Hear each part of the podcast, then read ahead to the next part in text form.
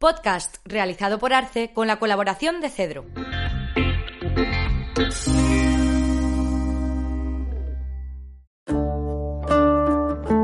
La Feria del Libro, por Enrique Tierno Galván, 1918-1986. Artículo publicado en la revista Texturas, número 44. Se ha inaugurado estos días la Feria del Libro de Madrid. La primera e importante novedad que descuella este año es su denominación Feria de Madrid y no nacional. Me gustaría explicar el alcance y sentido de este cambio. Es nuestro deseo que las ciudades se definan en relación con la cultura. Madrid hace su feria del libro en cuanto que muchos son los madrileños que presentan libros y tanto el ayuntamiento como otras instituciones locales, públicas o privadas, ofrecen publicaciones y se esfuerzan en su difusión masiva. No va esto contra una cultura nacional, que es imprescindible y fundamental. Significa simplemente que las ciudades asumen dentro de su ámbito y definición esa cultura general a la que todos pertenecemos, española, europea o mundial. La feria se monta este año con mayor hondura. Se extiende más ampliamente a través de la ciudad. Aunque Madrid es una ciudad, como todas las grandes, de ruidos, llena de automóviles, de agresiones que no propician al libro, para cuya lectura se necesita el rincón tranquilo, el aposento reposado, sin embargo, hemos de lograr que esa ciudad refractaria, en cierto modo carente de porosidad para el libro, se abra, se esponje que el libro penetre, que en las plazas se halle el puesto con los libros para que el ciudadano, haciendo un esfuerzo con la gran capacidad de adaptación de que el hombre dispone, sepa vivir en el ruido sin oír el ruido y adquirir los conocimientos necesarios para poder leer y reflexionar.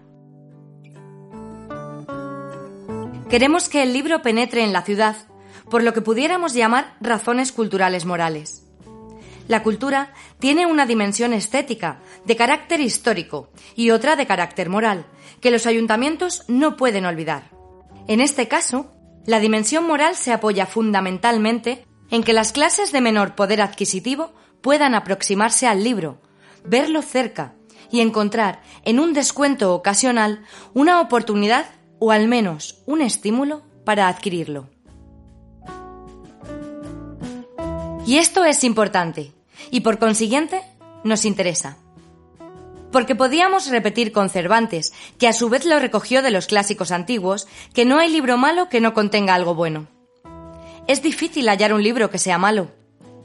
La gran novedad de la feria es, pues, este sentido moral de acercar la lectura a las gentes, que por lo común no tienen ni tiempo, ni ocasión, ni entrenamiento para acercarse a las tiendas específicamente dedicadas a la venta de libros. Y finalmente, tenemos que advertir algo que incluso por referencia a años anteriores va siendo nuevo aunque debiera ser viejo. Es el comportamiento de los visitantes de la feria. Se comportan mejor, con más educación. Es casi impropio y descortés decirlo, pero no obstante, hay que utilizar de la franqueza, de la sinceridad y anotarlo, porque puede servir de lección para todos. La feria está más limpia. La pulcritud es otra novedad sin duda. Hay muchos viandantes que se abstienen de arrojar papeles, incluso de fumar, para no manchar el paseo con los restos de cigarro cuando no encuentran en otro caso donde echarlo. Estas ferias se insertan, no lo olvidemos, en un esfuerzo gigantesco que estamos haciendo por fomentar la cultura. El lector curioso verá en otra página de este periódico la relación de las bibliotecas municipales que hay en Madrid.